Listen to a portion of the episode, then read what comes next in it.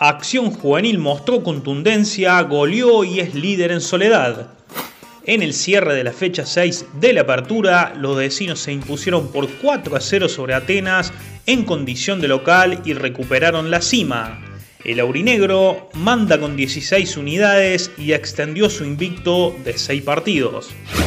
El escolta es Centro Cultural Alberdi, otro que mostró contundencia al golear 4 a 0 a Talleres de las Acequias en el Trampero.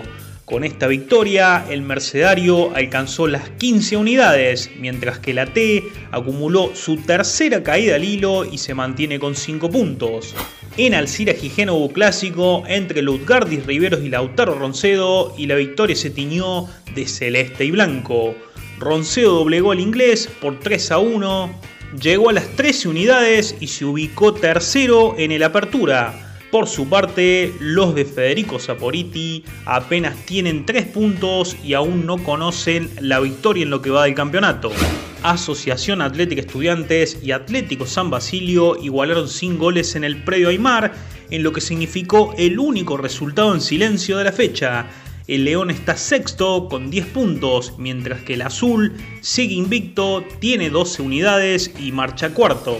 Renato Cesarini dio el gran golpe en el predio de los Teros al derrotar 2 a 0 al local Juventud Unida de Río Cuarto. El Naranja volvió a ganar tras 4 fechas y toma aire en los promedios, mientras que el Tricolor acumuló su cuarta caída en 6 juegos. Al top 5 de las posiciones de la apertura lo cierra Belgrano de Vicuña Maquena, quien como local venció por la mínima Atlético Adenia María, llegó a su quinto partido invicto y se ilusiona con pelear el torneo. Por el contrario, el canalla no levanta, solo cosecha dos puntos y es el último en la tabla. Otro que no levanta es Deportivo Municipal de Adelia María, que como local cayó 3 a 2 con San Martín de Vicuña Maquena y solo registra 3 unidades en 6 partidos, las que consiguió en el clásico ante Atlético. El Patriota Maquenense volvió a ganar luego de dos derrotas en filas y alcanzó los 9 puntos.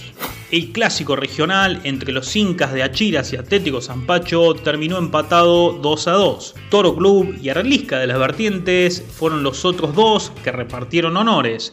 En Coronel Moldes terminaron empardados 1 a 1.